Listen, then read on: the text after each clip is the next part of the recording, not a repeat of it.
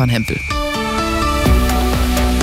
3 nach 1, grüß Gott, lieber Autofahrer, die A8 Salzburg-München zwischen Hofholdinger Forst und dem Kreuz Süd. Eine ungesicherte Unfallstelle. A92 Deggendorf Richtung München zwischen dem Dreieck Flughafen oder am Flughafen und Freising Süd. Liegt ein Kunststoffteil, linke Spur ist blockiert. A9 Nürnberg Richtung München zwischen der Raststätte für Holzen West und dem Kreuz Neufahren. Ein Unfall mit LKW-Beteiligung, Standstreifen ist blockiert. A96 Lindau München zwischen Landsberg am Lech Ost und Schöffelding. Ein Pannen-LKW, rechte Spur blockiert, der Standstreifen ist auch dicht. Gute Fahrt wünscht Autogrill. Ihr Mercedes-Benz